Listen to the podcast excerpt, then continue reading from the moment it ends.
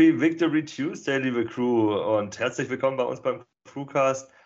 Ja, wieder Victory Tuesday und äh, ganz spezieller Victory. Ich meine, Playoff, was gibt's Besseres, oder Carsten?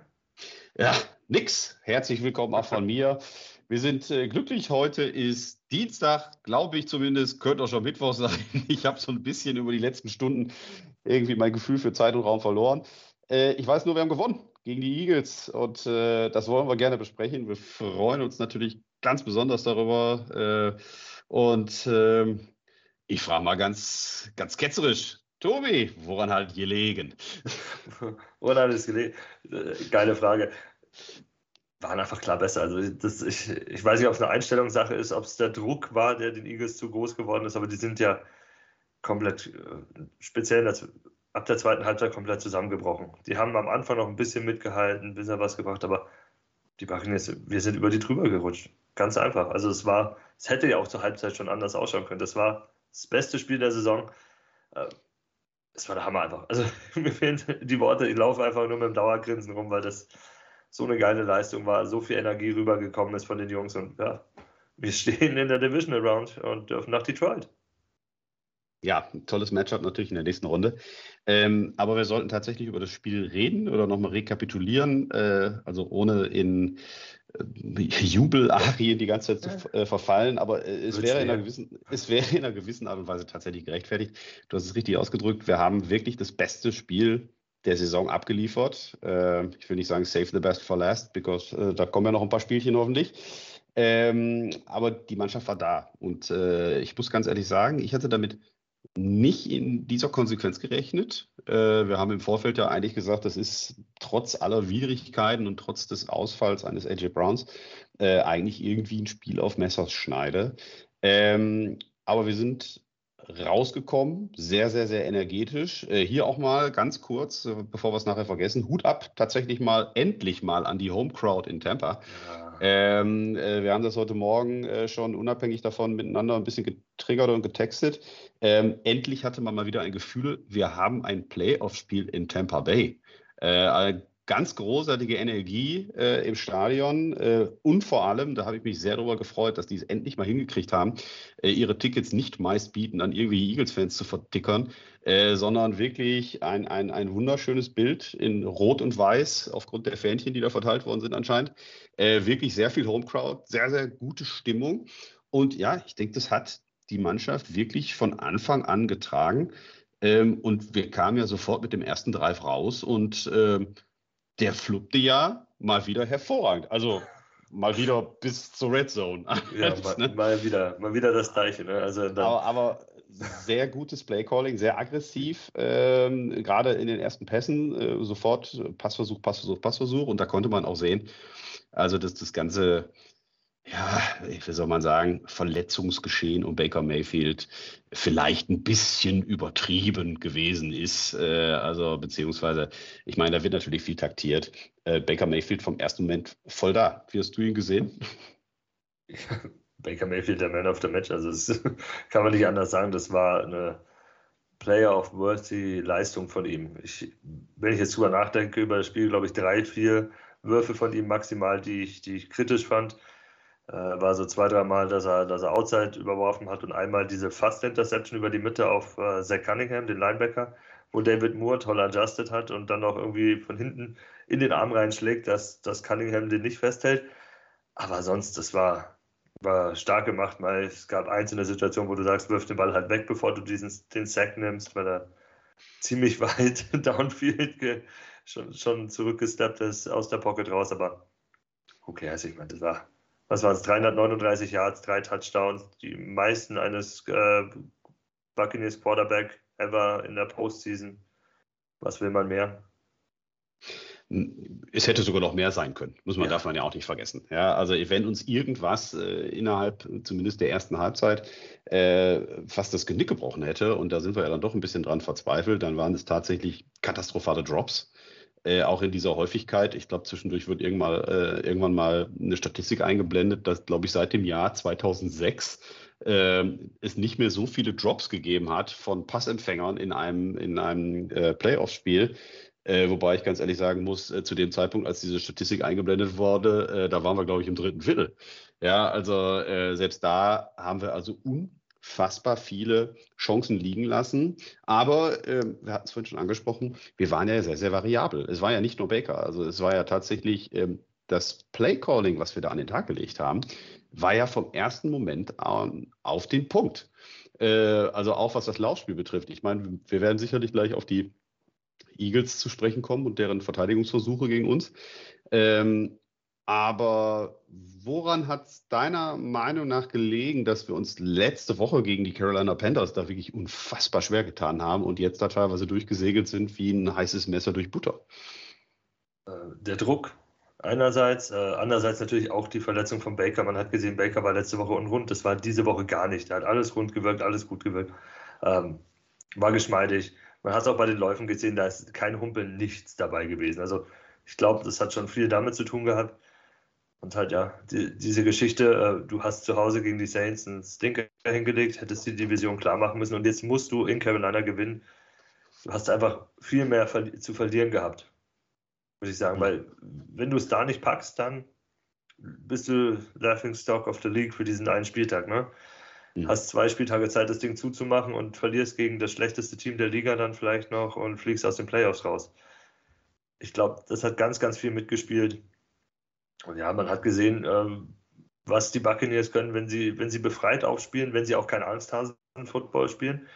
Du hast das Playcalling angesprochen, dieses äh, früh aggressiv, schnell, die schnell übers Passing-Game gehen. Das hat, glaube ich, auch Rashad White geholfen, weil es hat halt dazu geführt, dass sich ähm, auch teilweise die Edges, die Outside-Linebacker in Coverage mitbewegt haben, ein bisschen zurückversetzt haben, dass sie die Safeties weiter nach hinten gezogen haben, weil ihre Outside-Cornerbacks auch dieses Jahr nicht wirklich gut sind, teilweise angeschlagen unterwegs waren, um die zu unterstützen. Da, das hat Räume geöffnet und White hat ein sehr überdurchschnittlich gutes Spiel, finde ich, gemacht. Also Durchschnitt jetzt äh, sind 4,0 Yards mit 18 Carries, 72 Rushing Yards. Das ist das ist gut, ist nicht überragend, aber es ist das, was, er, was wir halt gebraucht haben. Chase Edmonds hat auch noch sieben Carries gehabt, gut, aber nur für zwölf Yards, aber war alles okay. Es, es lief. Wir haben den Ball eigentlich in jedem Drive sicher bewegt. Es gab nie ein schnelles Three and Out. Es war wirklich ein sehr, sehr rundes Spiel in der Offense. Ja, ich denke, ich denke, da gebührt auch tatsächlich Lob, äh, Lob an, an, an Dave Canellis, den wir ja auch öfter mal kritisiert haben, ähm, der tatsächlich hier aggressiv, muss ich wirklich sagen, aggressiv äh, zur Sache äh, gegangen ist und äh, die Schwachstellen der Eagles anscheinend sehr, sehr gut analysiert hat und also auch definitiv zu unseren Gunsten genutzt hat. Ja, also wir haben auf der einen Seite sicherlich den Geschwindigkeitsvorteil zu jedem Zeitpunkt genutzt, den unsere Wide Receiver gegenüber den doch etwas in die Jahre gekommenen Cornerbacks und Linebackern der Eagles hatten. Und ähm, ja, haben die Chancen genommen, ohne jetzt ja, übermäßig risikoreich zu spielen. Ne? Aber Becker hat es halt sehr, sehr, sehr souverän gemacht. Ja, das muss man also wirklich sagen. Der hat die Matchups gesucht, der hat die Matchups gefunden. Hatte, wie gesagt, ein bisschen Pech, äh, teilweise mit seinen, mit seinen Leuten. Ähm, da müssen wir sicherlich auch das eine oder andere Mal über Kate Otten reden, der auf der einen Seite ein absoluter Schlüsselpunkt unserer Offense war. Damit war mhm. sicherlich auch nicht zu rechnen. Ich meine, äh, elf Targets, acht Catches, ähm, das hat er auch selten. ähm, auf der anderen Seite sicherlich auch den einen oder anderen Drop hatte. Gut, bei dem potenziellen Touchdown am Anfang, da äh, ist er halt auch tatsächlich vorher noch ein bisschen gehalten worden, ist nicht gepfiffen worden. Und ähm, da haben wir wirklich, denke ich mal, das Optimal draus gemacht. Was mir vor allen Dingen gefallen hat, über das ganze Spiel gesehen, wir hatten neun verschiedene Passempfänger. Und auch da muss ich ganz ehrlich sagen, äh, wenn wir das so gecallt haben und wenn wir das äh, wirklich so ähm, auch durchgezogen haben und das jetzt nicht irgendwelche Improvisationen waren, so wirkte es nicht, ähm, dann muss ich sagen, Hut ab. Das ist Variabilität, das ist auch ja, Unberechenbarkeit, ähm, wo man dann vielleicht auch einfach unsere starken Passempfänger dann vielleicht auch einfach nur als, äh, als Decoy da irgendwie mal Platz rennen lässt und andere Leute damit dann freischemt. Ähm, nee, ganz, ganz tolles Spiel. Ich glaube, wir jubeln uns doch gerade schon hoch, aber dafür sind wir wahrscheinlich auch einfach viel zu müde immer noch. Also ich habe seitdem kein einziges Auge zugemacht. Also das, das wird gleich wahrscheinlich irgendwann mächtig einschlagen. Wir hoffen, dass wir vorher diesen Podcast hier noch fertig kriegen. Ähm, was gibt's denn? Haben wir auch was Negatives zu berichten? Also wir lassen uns erst über die Bugs reden äh, und nachher über ihre Gegner. Ähm, was Negatives zu berichten, ja, was mir manchmal, äh, Baker hat vielleicht ein oder zwei Sex genommen, die nicht unbedingt nötig gewesen wären. Mit einem hat er uns aus einer Field Goal Range rausgeholt. Ähm, kriegen wir das noch abgestellt bis nächste Woche oder ist das einfach Baker Football und damit muss man leben? Oh, das ist eine gute Frage. Ähm, es ist einerseits ist es Baker Football, andererseits glaube ich, dass ähm, Detroit nicht diese Force, in, zumindest Interior hat, weil, weil der größte Druck und die meisten Sex kamen ja von Inside, ähm, von Eagles. Das waren Fletcher Cox, das waren Brandon Graham und äh, Milton Williams, die da extrem schnellen Druck dann teilweise, also genau in diesen Situationen, wo er gesackt war, waren die ja innerhalb von zwei Sekunden irgendwie in seinem Gesicht. Daher, ja, ich weiß nicht, da, da ist Detroit nicht so stark aufgestellt. Die haben gute Pass-Rusher, also die kommen eher über Outside. Da sollte vielleicht Baker nicht irgendwie sechs Sekunden lang rumrennen mit dem Ball, um sich dann doch zu entscheiden, den Ball wegzuschmeißen. Das war manchmal schon sehr kurios, wo du dir denkst, es wird den Ball endlich mal los. Und dann gab es ja diese eine Situation, da wird er den Ball los, auf den komplett freistehenden Rashad White. Und du denkst dir halt so, das ist nicht nur ein First Down, das ist First Down und way more. Und dann, lässt mhm. Rashad, dann, dann fängt Rashad White diesen Ball nicht und das war, glaube ich, Dritter und Sieben und dadurch, da mussten wir dann panten. Das war auch in der ersten Halbzeit, hattest du dieses Gefühl so, ah, wenn ihr das jetzt finisht, endlich mal, wenn ihr das zu Ende bringt, was bis dahin alles aufbaut, dann, ja, aber sie wollten es uns nicht zu früh, zu gemütlich machen. Nicht, dass wir noch einschlafen, ja. wie deutschen Fans am Ende. Ja, ich denke ich denk aber, das wird tatsächlich noch der Hebel sein, den man angreifen muss. Ähm, also auch gerade diese, ja, man muss sagen, doch untypischen Drops. Äh, gut. Auch von Mike wir Evans. Alle, wir drei, lieben Mike Evans, wir lieben, wir lieben Mike Evans, aber wir wissen, der hat immer mal wieder so ein Ding drin. Äh, Gott sei Dank haben wir es dieses Mal sofort äh, mit einem anderen Wide Receiver dann bestrafen können. Äh, tatsächlich. Ähm, also insofern äh, schwamm drüber, äh, als Mo dann nachher sofort den Touchdown fängt. Klar, das kannst du dir jetzt vielleicht nochmal erlauben, äh, oder konnten wir uns jetzt heute Morgen nochmal erlauben.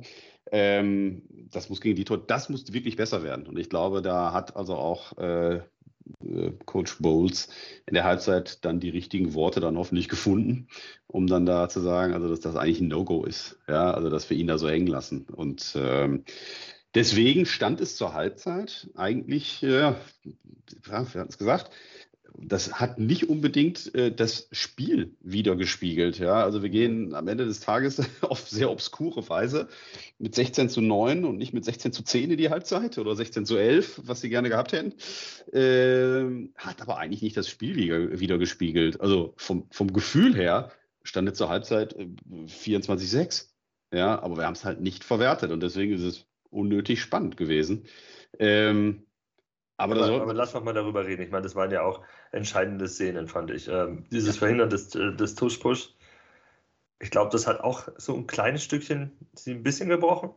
So, mhm. schon, schon, mal angefangen mit dem Brechen, weil sie vertrauen halt auf den. Sie sagen, wenn wir in, in Short Area, wenn wir kurz vor der Endzone sind, dann kommt er raus und dann läuft es. War ja eh so eine Geschichte für sich, war eigentlich war es nur ein Extra Point. Der Extra Point war auch gut, aber ja. Simon McCallum ist ins, äh, ins Offside gesprungen dadurch kam diese Flagge erst und da, da war natürlich dann plötzlich viel Energie von den Eagles wieder. Das hast du gesehen. Die wollten, die haben jetzt auch gedacht, ja, jetzt ist Momentum bei uns und alles, jetzt können wir da, jetzt können wir da attackieren, jetzt können wir auf drei Punkte rankommen. Mit dem, mit dem Touchdown, dann war es halt dann doch, nee, konnten sie sogar Punkte, gleich ziehen.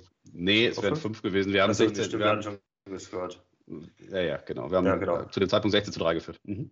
Genau, äh, sorry, dass ich das Score nicht genau im Kopf habe. Ähm, aber ja, wie gesagt, die, die nicht konvertierte Two-Point-Conversion hat schon so ein bisschen was rausgenommen dann von diesem Drive von ihnen und ähm, danach haben wir wieder den Ball relativ gut bewegt und kurz vor der Halbzeit haben die Eagles ja nochmal den Ball wiedergekriegt mhm. und die hätten, hatten den Ball ja auch direkt nach der Halbzeit. Mhm. Und dass die Defense zweimal solche Stops hinlegt und, und sie rausbringt, ohne was zuzulassen, so, so wirklich eine kritische Situation, weil wir haben es oft, selber oft genug erlebt, wenn es so ist, wenn da kommt ein Field Goal von denen und dann machen die im ersten Zug in einem gescripteten Drive nach der Halbzeit äh, vielleicht noch einen Touchdown und dann steht das Spiel Kopf und dann weiß man nicht, was passiert. Da hat die Defense wirklich erstmal den Standard gesetzt, die Eagles runtergeholt und auch nochmal so ein bisschen was rausgenommen an Energie wieder. Von denen wieder Motivation, weil sie sagen, verdammt, wir können diesen verdammten Ball gegen die Buccaneers einfach nicht bewegen heute. Hm.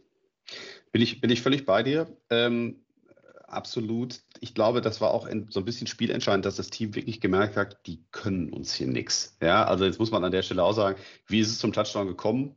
Eigentlich das einzige Big Play, was die Eagles überhaupt über den Tag gehabt haben. Das haben wir tatsächlich unser Lieblingshero Antoine Winfield ein bisschen leid. Äh, der wurde dann auch sofort dann gedisst, was ich ein bisschen unverschämt ehrlich gesagt fand, weil der Receiver, der ist nun mal einfach durch in dem Sinne. Ansonsten hat er in dem Spiel ja verhältnismäßig wenig zu tun gehabt. Also äh, er wurde zumindest nie irgendwo gesehen oder erwähnt, weil, äh, naja, die, die, die Pass, äh, der Passangriff der Eagles halt schon wirklich sehr, sehr überschaubar gewesen ist. Ähm, aber es war halt wirklich nur dieses eine Big Play. Und da darf man aber nicht vergessen, du hast gerade völlig zu Recht gesagt, die Eagles hatten ja nochmal den Ball kurz vor der Halbzeit, aber auch da, so Unsung Hero an der Stelle auch, äh, obwohl er nicht so viel zu tun hatte, aber wenn er was zu tun hat, hat er das richtig, richtig gut gemacht. Mal wieder unser alter Freund Jake Kamada, ähm, der die Eagles aber auch konsequenterweise immer irgendwo innerhalb ihrer eigenen 10-Yard-Linie da festgepinnt hat. Ja, oder zumindest unterhalb der 15. Ich glaube, einmal sind sie von der 25 gestartet. Ähm, das ist natürlich, ist natürlich ein Fund. Ja, gerade in der Situation, in der die Eagles sich befunden haben, den fiel ja auch partout in den letzten drei vor der Halbzeit nichts mehr ein, sodass sie nachher selber die Uhr haben runterlaufen lassen. Und sie gesagt haben, mir geht nichts mehr. Ja, und ich bin da bei dir. Äh, als äh, sie dann den ersten Drive dann äh, auch äh, nach der Halbzeit äh, erstmal in Sand gesetzt haben, da hatte ich zumindest schon ein gutes Gefühl, aber es waren mhm. halt immer nur sieben Punkte. Es sind ja. immer diese sieben Punkte gewesen, zumal wir auch nach der Halbzeit eigentlich sehr, sehr dünn angefangen haben, was unsere Offense betrifft. Äh, da haben wir nicht, nicht viel äh, gerissen. Da hatten wir im ersten Drive hatten wir äh, vier Plays, dann hatten wir im zweiten Spiel fünf Plays, ja, aber insgesamt auch nur für, für vier und für 19 Yards, ja, und, und, und sind sofort dann mit, äh, mit, ja, äh, quasi nach zwei First Downs spätestens zum Punt wieder rausgegangen. Ähm, da hatten wir einen Wurm drin, da habe ich mir auch ehrlich gesagt, muss ich ganz ehrlich sagen, so ein bisschen Sorgen gemacht, weil da sind auch die Sex passiert, da sind die Eagles so ein bisschen besser mhm. ins Spiel gekommen ohne aber mit der Offense gefährlich zu werden. Also die Offense der Eagles, also da können wir mal den Schwenk dann vielleicht jetzt mal auf die Defense machen. Äh, Defense natürlich absolut überragend. Absolut überragend. Sie hatten es jetzt aber auch ehrlich gesagt nicht so schwer, muss ich an der Stelle auch mal sagen. Ja. Also äh, da fehlten natürlich schon echte Eckpfeiler bei den, bei den Eagles. Aber ich glaube, ähm, selbst wenn die dabei gewesen wären, was wir da an Blitzpaketen da rausgeholt haben und wie oft äh, Jalen Hurts da wirklich äh, einen unserer Blitzer oder einen unserer frei geschemten äh, Verteidiger da im Gesicht hatte. Sie haben es ja zwischendurch eingeblendet. Zwei Sekunden hat er Zeit gehabt, bis irgendeine Action da gewesen ist. Ich glaube, da haben wir den schon sehr, sehr, sehr schnell gezeigt. Da geht entweder ein Glücks-Big Play oder geht halt nichts. Und das fand ich schon sehr, sehr, sehr überzeugend. Ähm, was meinst du? Äh, auch diese Leistungsexplosion muss ja irgendwo erklärbar werden. Wer war da für dich der entscheidende Faktor in dem Spiel? Äh, in dem Spiel, ähm, ja. Interior D-Line, Kalaja Kensi. der, wurde ja auch von allen, also wirklich jeder Experte hat gesagt, was ist, was ist mit dem los, mit dem Jungen. Ich meine, der hat jetzt auf der, ist, jetzt auf der ganz großen Bühne explodiert und wie, er hat zwar nur einen halben Sack, äh, einen Tackle verlost und einen QB-Hit, äh, aber trotzdem, der war in einer Tour im Backfield, der, der hat Hurts aus der Pocket rausgetrieben. Man hat auch früh im Spiel gesehen, fand ich, Hurts war zwar mobil, aber er hatte Angst zu laufen, kam es mir vor. Mhm. Das war nicht der Hurts, den ich vorher gesehen habe. Da war so, ein Rollout nach links oder wurde auch aus der Pocket rausgetrieben, beginnt zu, zu ähm, laufen. Ist aber zögerlich, wartet ab, gibt dann wieder ein bisschen Gas, aber geht straight eher so schräg Richtung Sideline raus von Anfang an, anstatt Downhill zu gehen. Obwohl da viel Platz war. Er, er wollte den Kontakt gar nicht suchen mit dem Gegenspieler im besten Fall. Mhm. Man hat gemerkt, irgendwas war da los keine Ahnung, was genau. Ja, dieses, dieses ständige Rausdrücken aus der Pocket, dass sie einfach nicht gehalten hat, das, das hat, glaube ich, Hertz komplett fertig gemacht. Ja, wir hatten aber auch tatsächlich Blitzer dabei, die völlig frei ja. durchgekommen sind. Ja, also da wurden dann zwei Leute auf eine Seite äh, gestellt. Der, der, der Tackle wusste gar nicht, wen soll ich denn jetzt hier überhaupt hier irgendwie abfangen. Und ich glaube, die Kommentatoren haben es irgendwann zwischendurch auch gesagt, zumindest die englischen. Ich habe es nicht bei RTL gesehen, das Spiel komischerweise. ähm, äh, die englischen Kommentatoren haben es wirklich gesagt. Ähm, die Variabilität, die wir an den Tag gelegt haben. Äh, wir zeigen äh, Fünf-Mann-Front äh, an. Auf einmal kommen auch alle fünf. Dann zeigen wir Sechs-Mann-Front an und beziehungsweise die Linebacker werden noch weiter nach vorne gezogen. Aber nachher gehen wieder drei in Coverage. Auf einmal ziehen die, die, die Ends gehen in die Coverage rein. Dafür kommt von außen einer. Das haben die Eagles überhaupt nicht auf die Kette gekriegt. Also da gab es da überhaupt niemanden, der da irgendwie dagegen gehalten hätte. Und da, es wurde heute verkündet, Jason Kelsey hat jetzt tatsächlich ähm, seinen Rücktritt heute angekündigt, oder hat ihn gestern schon angekündigt, oder heute Morgen oder wie auch immer. Ja, Toller war, Spieler. Gestern in Amerika. Ja, Toller, toller Spieler, muss man einfach sagen. Vielleicht einer der wenigen Eagles, die wirklich echt sympathisch gewesen sind. Ähm, aber an der Stelle, der wirkte zwischendurch auch wie ein unfassbar alter Mann. Ja, also auch der, wenn, und wenn so ein Haudegen, der nur wirklich alles schon gesehen hat, da so dermaßen von so ein paar Frischlingen von uns äh, da vernascht wird oder beziehungsweise da ständig auf dem falschen Fuß erwischt wird, dann weißt du, du hast einen guten Tag. Ja, mhm. ähm, und da habe ich mich besonders gefreut, wenn denn mal was gegangen ist. Und da auch Respekt an einen anderen Eagle-Spieler, außer an Jason Kelsey, für seine Karriereleistung. Ähm, Hut ab, muss ich wirklich sagen, an Devonta Smith, ja. der quasi eine Ein-Mann-Armee gewesen ist bei den, äh, bei den Eagles und dafür wirklich, also 148 Yards da irgendwie noch zusammengefangen hat, war natürlich eine große Big Play dabei. Ähm, wirklich Respekt, das muss man erstmal hinkriegen, wenn man da irgendwie quasi alleine da auf weiter Flur ist. Ähm, aber da haben sich die Bugs irgendwann auch gut drauf eingestellt. Und da war ich sehr, sehr zufrieden, tatsächlich auch mit unseren Jungen, auch mit einem Isian, auch mit einem äh, Zion McCollum, aber auch mit Dean und Carlton Davis, die auch mal endlich mal wieder so gespielt haben, wie man es von ihnen erwartete. Selbst wenn es jetzt vielleicht die zweite Garde der Eagles Wide Receiver gewesen ist. Ähm, das hat man schon irgendwann gut in den Griff gekriegt. Und die Pässe, die Hertz da rausgejagt hat, die waren ja, die waren ja unkoordiniert. Das war ja nichts, wo man sagen würde, der hat seinen Receiver freigeworfen, der hat nur noch in 1 zu 1 Coverages geworfen und auf die individuelle Klasse von Devonta Smith gehofft. Das hat dann das ein oder andere Mal auch geklappt, aber insgesamt musste man sich da, glaube ich, keine großen Sorgen machen. Also, was mir fehlte tatsächlich, haben wir ja gar nicht gehabt. Nur einmal äh, nach dem harten Hit gegen Julio Jones, äh, wir hatten keine Turnover. Fumble haben wir verursacht, einen, aber den, auf den ist Julio Jones direkt draufgeflogen. Also selber, danach war er dann auch raus, der arme Kerl. Aber ähm, ja, die Turnover fehlten irgendwie. Aber guck, das äh, Wenn du sie brauchst, ne? Ja, das ist äh, jammern auf hohem Niveau.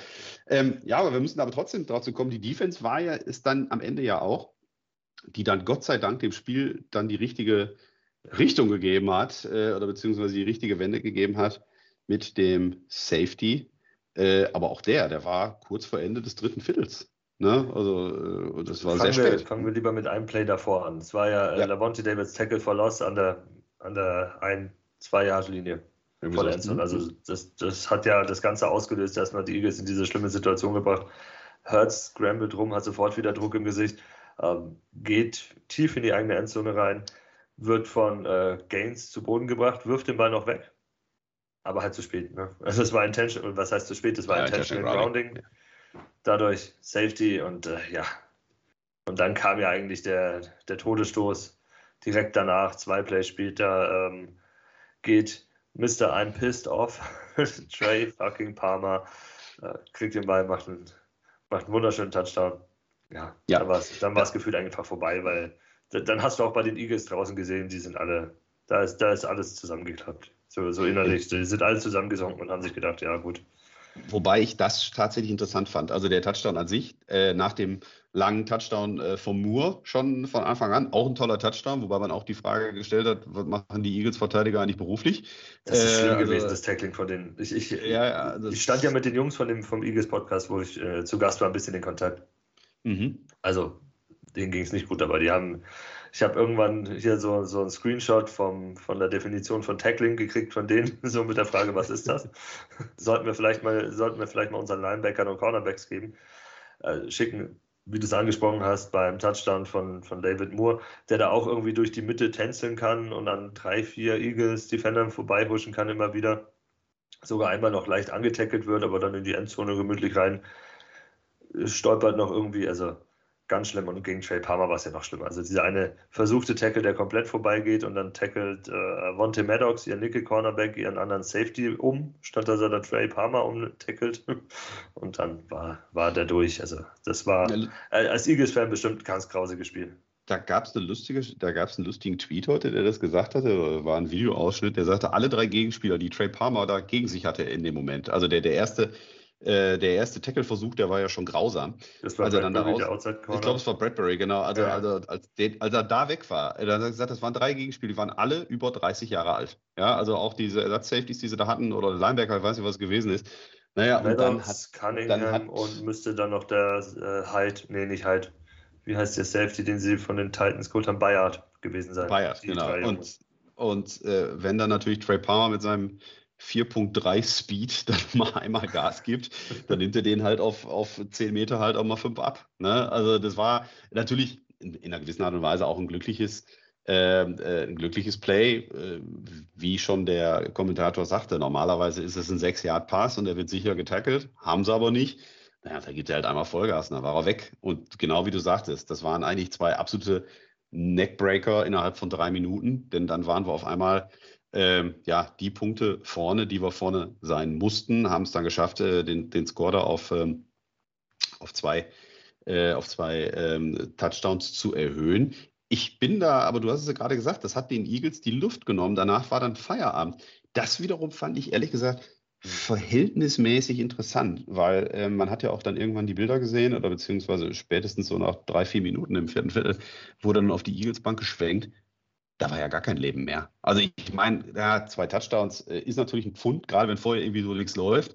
Ja, aber ich glaube, wenn du früher Tom Brady gesagt hättest, hör mal, wir haben hier noch, ähm, äh, was weiß ich, noch, noch, zwölf Minuten. Minuten, noch zwölf Minuten zu spielen und wir liegen zwei Touchdowns hinten, da hätte er dich gefragt, ja, was mache ich denn mit den restlichen sieben Minuten? Ne? Also das ist ja nun wirklich äh, äh, etwas gewesen, äh, was mich schon echt geschockt hat. Ich meine, äh, oder beziehungsweise mich hat es in dem Moment gefreut. Aber ähm, es ist ja nun tatsächlich so gewesen, man hat ja vor dem Spiel gesagt, die Eagles, die stehen echt neben der Kappe. Ja, also gerade nach diesem Run oder auch nach dem Verlust jetzt vielleicht noch von AJ Brown letzte Woche. Ähm, aber dass sie so dermaßen neben der Kappe stehen, sowohl offensiv als auch defensiv. Und dass da also dann irgendwann da die, die, die internen Meckereien da auch beginnen, ähm, das ist schon echt kaputtes Team gewesen. Und ich meine, äh, das, puh, also wenn man so in die Playoffs kommt und dann so ausscheidet, ich denke, da wird es auch noch sicherlich äh, bei unseren Freunden in Philadelphia die ein oder andere Konsequenz geben oder der ein oder andere Kopf rollen. Es ist schon eine echt massive ja, Implosion gewesen, die dieses Team da zu ertragen hatte. Und ähm, zu unseren Gunsten, ich habe da nichts gegen. Mhm. Ja, also wir sind inzwischen gegen die Eagles äh, seit 21 Jahren äh, in Playoff-Spielen ungeschlagen. Ja, kann gern so bleiben. Kann ich ganz gut mit leben. Ja. Und ähm, ja, das sind immer noch die Nachwirkungen. Die sind immer noch nicht, die Ronnie Barber-Nummer, die steckt immer noch tief. Ja, also das muss man ganz klar so sagen. Also äh, 21 Jahre ungeschlagen gegen die Eagles in, ja, ja, gut, muss man sagen, waren noch nur drei Spiele. Aber ähm, das ist schon. 3-0 reicht. Ja, aber sie waren, sie waren wirklich platt. Sie haben es wirklich aufgegeben. Ja, und dann muss ich ganz ehrlich sagen, dann war es nur noch Showlaufen. Äh, Ich fand es dann schön, dass wir mal wieder angefangen haben, in der zweiten Halbzeit unseren Freund Chris Godwin wieder zu entdecken, der dann am Ende dann auch noch seinen Touchdown fangen durfte, wobei ich den Pass ein bisschen chaotisch fand. Ich habe, glaube ich, glaube der Kameramann wusste auch nicht so genau, wo der Ball ist. Es sah so Äh, aus, als ob er ihn irgendwie wegwirft und ich denke mir, was macht Baker da? Und dann, und dann landet er genau Endzone, so ein Jahr hinter Ja. der, hinter der, hinter der Goal-Line und da steht Chris Godwin und ich denke mir so, okay, klar, Ja, aber so kann man es auch machen. Es, es, war ein lockeres Ausjoggen, sagen wir es mal so. Äh, ja, also du hast recht. Ich glaube auch, nach diesem Doppelschlag, ich hatte auch zu dem Zeitpunkt keine Sorgen mehr. Ich wusste irgendwie, nee, also ich, gut, äh, ich als Fan sehe es auf der einen Seite. Ich hätte gedacht, bei den Eagles sieht man es noch anders, aber ich glaube, die waren da genauso konsterniert. Zwei Touchdowns hinten, Spiel war gegessen. Ja, also man muss ja dazu sagen, es ist ja nicht nur jetzt äh, Kelsey, der aufhört, und du hast ja schon schön gesagt, einer der besten Center seiner äh, dieser Generation, definitiv, hat ja auch einen Ring gekriegt. Die haben sich ja jetzt noch so ein bisschen im Fenster gesehen nach letztem Jahr, wo sie, wo sie im Super Bowl standen, den sie auch natürlich unglücklich irgendwo ein bisschen verloren haben. Wollten sie es jetzt eigentlich nochmal zurückschaffen, nochmal run it, run it back, run it home am besten, dann im besten, also im besten Fall. Aber ich glaube, man hat gesehen, dass da ein paar Jungs halt doch schon so ein bisschen am Zenit kratzen. Der eine ist zurückgetreten mit Kelsey. Ich glaube, in der Defense werden auch noch mindestens einer folgen, vielleicht nicht sogar zwei. Äh, Ich gehe von aus, dass äh, Graham retiren wird und vielleicht auch Fletcher Cox. Und da muss man mal schauen, wie die Eagles überhaupt die nächsten Jahre ausschauen. Ja, die haben da schon ein bisschen nachgeladen und alles, aber es geht ja nicht nur um, ums pure Talent, sondern auch halt um, um Leadership etc.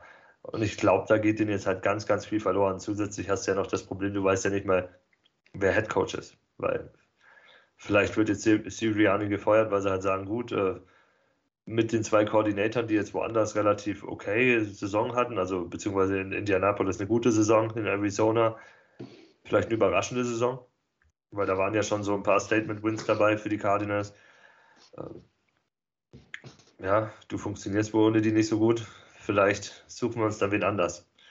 Und dann, das, das könnte so heißen, dass wir mal wieder, wie damals, als wir das Wett geschlossen haben, und gleichzeitig, da, da haben wir ja auch gleichzeitig irgendwo ihr, ihr Titelfenster geschlossen von damals und ich glaube, das haben wir gerade auch wieder gemacht, weil oh, ganzen, nein doch mit diesem ganzen Stress außenrum, wenn wirklich, wenn Brown weg will, wenn die drei Leute retiren und äh, Hertz wird von, von den Fans angezweifelt, der wird jetzt auch da gerade nicht geliebt und alles, das ist schon, ich glaube, ich glaube, die Eagles werden nächstes Jahr größere Probleme haben als dieses Jahr.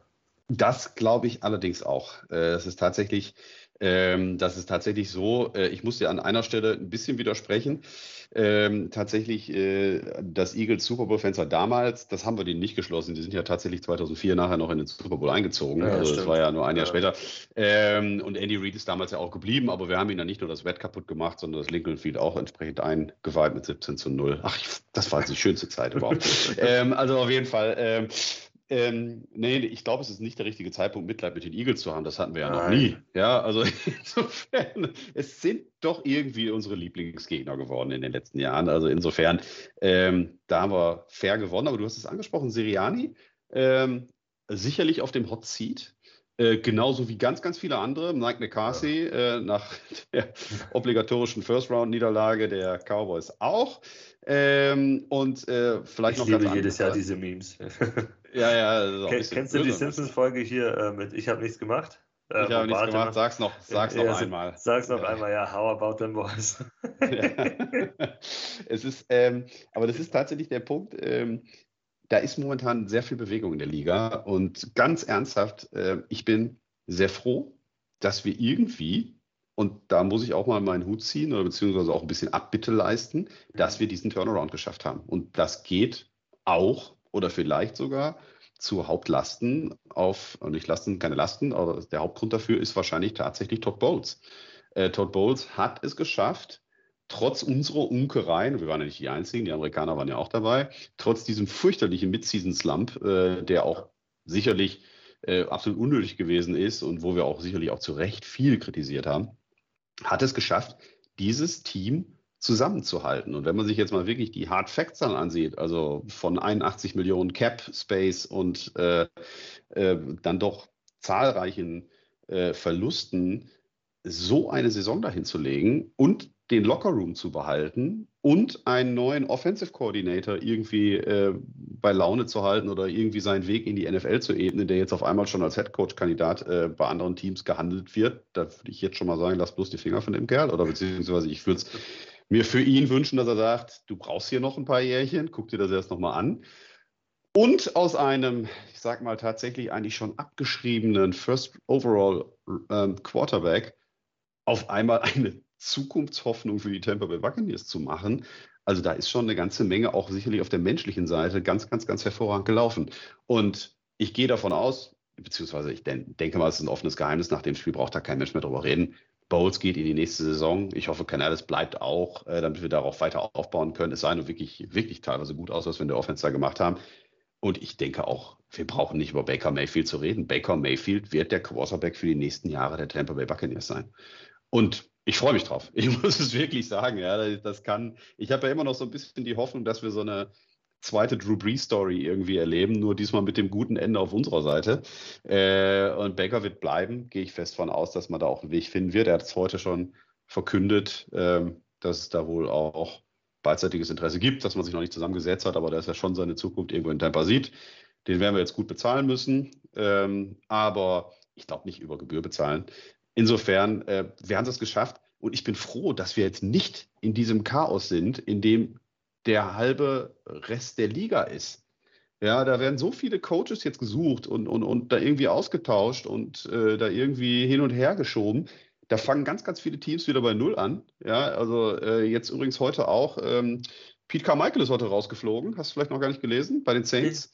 Ja, ganz, äh, ganz frisch habe ich vorhin gelesen, so vor einer halben Stunde oder irgendwie sowas. Das heißt also, auch da verabschiedet sich jetzt eine ehemalige Lichtgestalt ähm, der Saints. Ähm, ich meine, den wollten sie jetzt schon länger loswerden. Dennis Allen sitzt aber anscheinend immer noch fest im Sattel. Ich, ich habe sogar eine Erklärung, warum Dennis Allen fest im Sattel sitzt. Äh, hat er, hat er diskriminierende Fotos von irgendjemandem oder was ist da los? Nee, ist, ist relativ einfache Geschichte. Die Saints haben kein Cap Space. Und zwar jetzt leider wohl die nächsten zwei Jahre wirklich nicht. Weil ich, ich habe mir mal so ein bisschen die Verträge angeschaut. Ich habe keine Ahnung, wie sie das umstrukturieren wollen, außer sich noch weitere Jahre auf Dauer den Cap Space kleiner zu machen. Weil es gibt keine Leute, die du mit irgendwelchem Dead Cap oder sowas cutten kannst. Daher wird es sehr spannend und da willst du natürlich keinen neuen reinsetzen. Warum solltest du einen neuen reinsetzen, wenn du, wenn der neue nichts machen kann? Bin ich das bei dir. Ähm, du verbrennst den ja dann einfach nur. Ja, wir haben, da, wir haben da wirklich, meiner Meinung nach, zwei wirklich aktuell hochgradig dysfunktionale Franchises in unserer Division mit, äh, mit den Panthers und mit den Saints, äh, die beide zwei massive Probleme haben. Wir beschweren uns da nicht drüber. Ne? Wir haben die Falcons, die keinen Headcoach mehr haben, die jetzt gerade mit Bill Belichick anscheinend so ein bisschen anbandeln. Ähm, ganz ernsthaft, solange der Tom Brady nicht zurück aus dem Retirement holt, ist mir das ehrlich gesagt erstmal auch egal. Ja, also äh, ich glaube auch, dass ein Bill Belichick ein sehr spezielles Umfeld braucht, um erfolgreich zu sein. Und ähm, nee, da bin ich wirklich super froh, dass wir da jetzt ja, eigentlich der lachende Vierte sind, dem, dem man vor der Saison überhaupt nichts zugetraut hat und der jetzt hier wirklich grinsend Playoff-Siege eingefahren hat und, und jetzt eigentlich alles, was jetzt kommt, ist eh noch Bonus. Ja, auch für Baker Mayfield, der hat übrigens durch den Sieg, für die, die es nicht wussten, 250.000 Dollar nochmal verdient und wird er auch für jeden weiteren Playoff-Sieg. Also ich gehe davon aus, dass Baker Mayfield nochmal eine Dreiviertelmillion macht bis zum Ende des Jahres. Ja, also insofern äh, alles gut oder bis zum Ende des Spieljahres. Ähm, ich glaube, in Tampa sind alle happy. Ja, also ich glaube, da sind einfach, die Laune ist einfach bombastisch und jetzt haben wir ein total schönes Playoff-Spiel. Ich freue mich wirklich drauf gegen unsere ganz, ganz alten Freunde aus der NFC Central. Übrigens, by the way, vier Teams in der NFC noch drin, drei davon aus der alten NFC Central, die heute NFC North heißt, gegen die Detroit Lions. Und das finde ich einfach nur schön. Ich muss wirklich sagen, ich freue mich mega für die Detroit Lions. Liebe Grüße, Jakob und die anderen, falls ihr gerade zuhört. Also ihr habt es echt verdient. Ich freue mich auch, dass wir nicht irgendwie so ein Revenge-Spiel gegen unsere alten Nemesis mit den Rams haben. Oder die hätten wir eher später getroffen.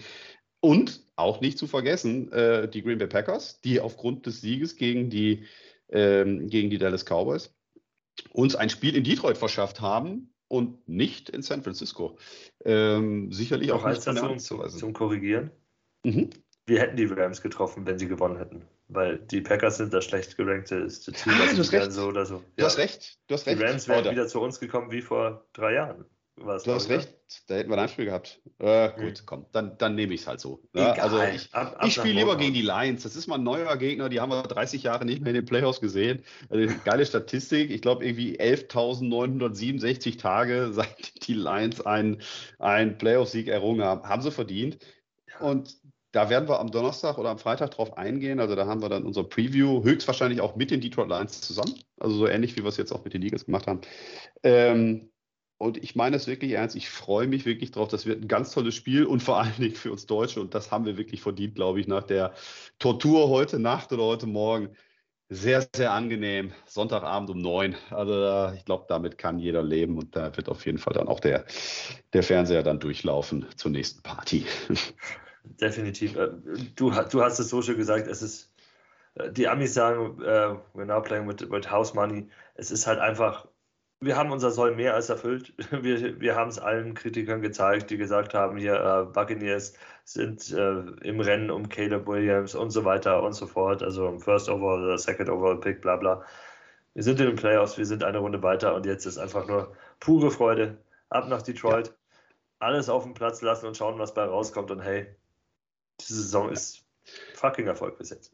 Traumhaft. Ich habe ich habe noch zwei Sachen, äh, auch nur aus den letzten Tagen, die wir vielleicht auch nicht unerwähnt lassen sollten. Nachdem Sie ihn ja zweimal mächtig verarscht haben, herzlichen Glückwunsch an Antoine Winfield Jr., der es dann doch ja.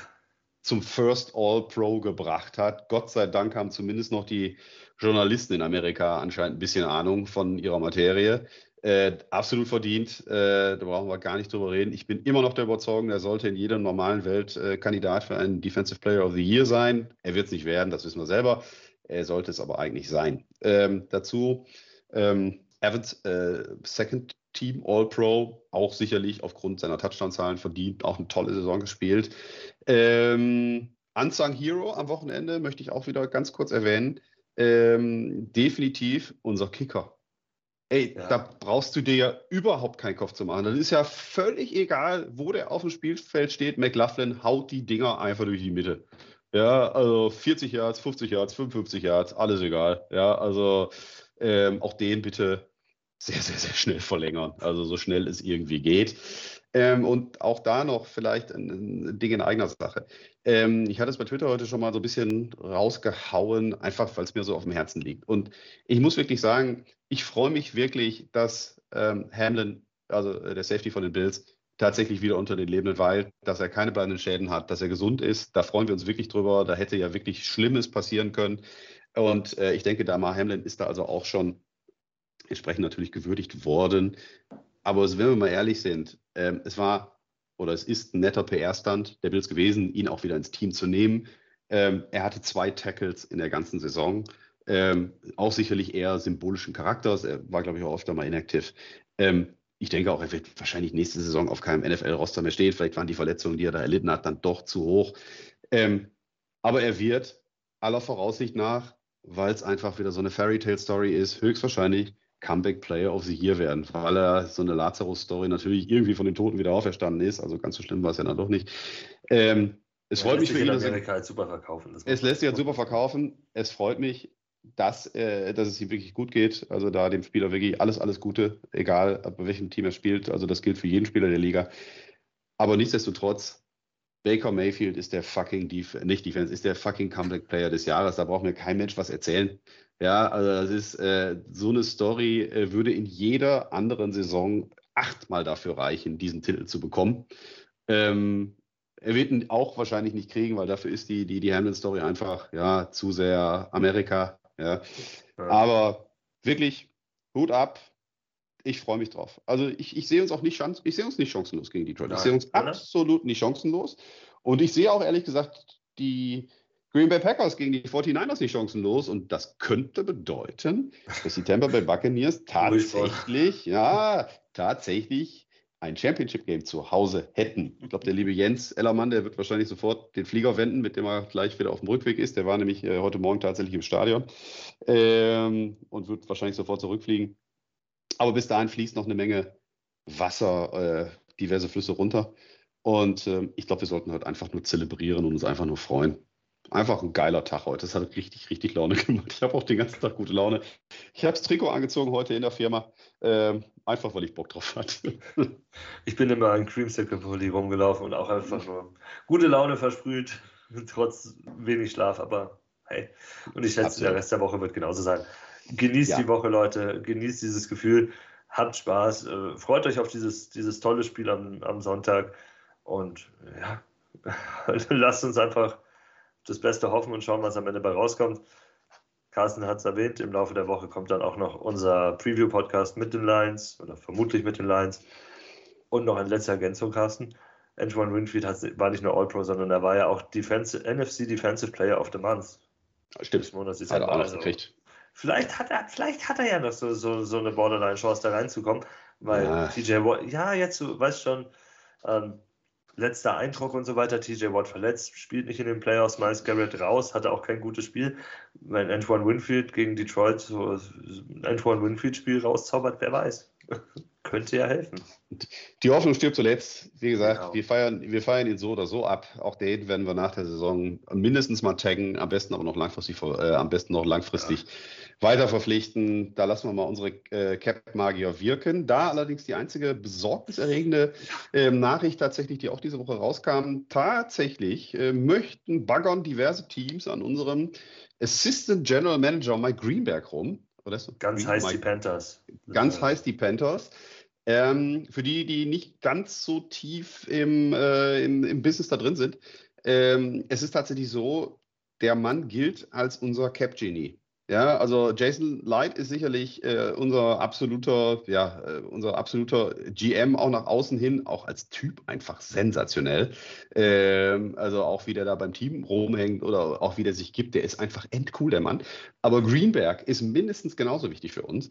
Und äh, er war tatsächlich einfach, er war vorher, ich glaube bis vor letzte Saison war er tatsächlich nur Cap-Experte, hatte da so einen, ich sag mal, hatte einen Manager-Titel, aber der war jetzt nicht so hoch und den haben sie letzte Saison schon extra zum Assistant General Manager hochbefördert, einfach äh, um ihm vielleicht auch noch ein bisschen mehr Geld zu geben.